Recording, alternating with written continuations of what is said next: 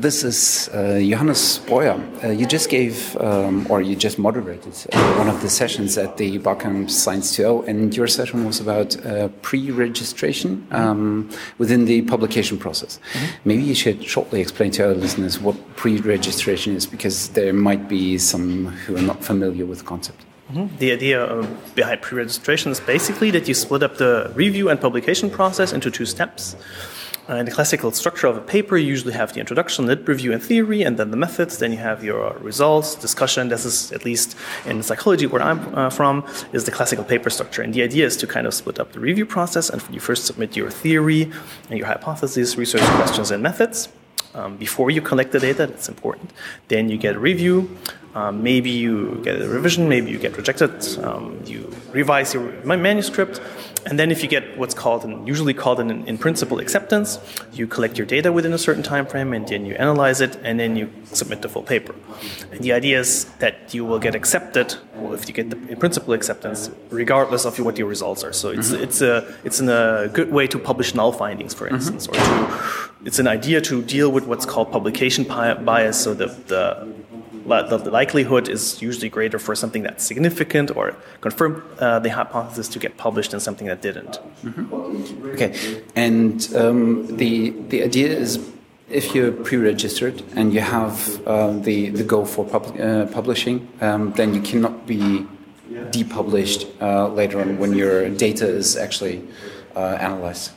Exactly. That's the, the idea. The ideal is that um, you will get published regardless of your results, meaning it doesn't matter if yeah. you have null findings or if you yeah. confirmed your hypothesis or if your result was significant or above a specific um, effect size, for instance. Okay. Um, yeah, and then so it's it's an idea that wants to address the issue of publication bias um, and also of harking, so hypothesizing after results are known, mm-hmm. Um, which supposedly happens. So people look at their data and then they come up with their research questions or hypothesis based on their data, uh, which is also a bit of an ethical concern. So hmm. um, those are some of the things that pre-registration wants to address.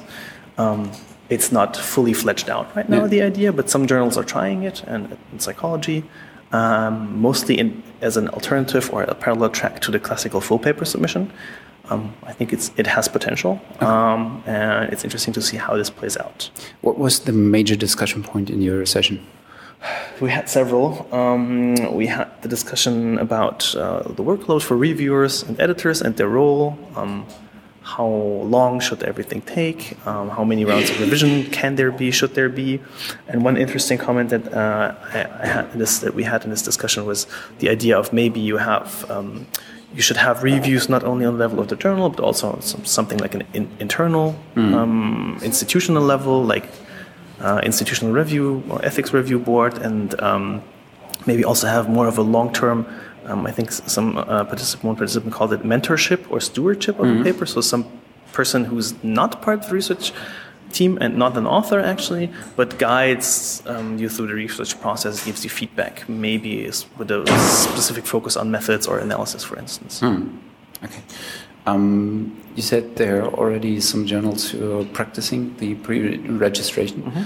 um, would you see um, is the the usage only for a certain discipline, or is it rather related to data-heavy science only, mm -hmm. or would you even extend it to other disciplines and ways of research. Mm-hmm. We also had this discussion here on, on which disciplines you could use it for.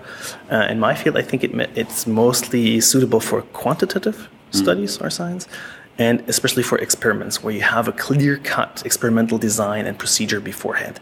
Um, it's not impossible for other fields. You can probably do it for qualitative data. You can do it for survey studies. It's more of a challenge, and I think the process has to look different in different disciplines. It's also it's something that came up in this discussion that has to look very different if you look at psychology, if you look at the life science, if you look at computer science, or even at very say um, fields that are neighboring neighboring fields like sociology and psychology, mm-hmm. those processes probably would be different. If you have a large scale longitudinal survey, that's something completely different from uh, one shot experiment or a series of experiments that you run in your lab. Yeah. If one wants to read into this subject, uh, where should uh, the interested people start?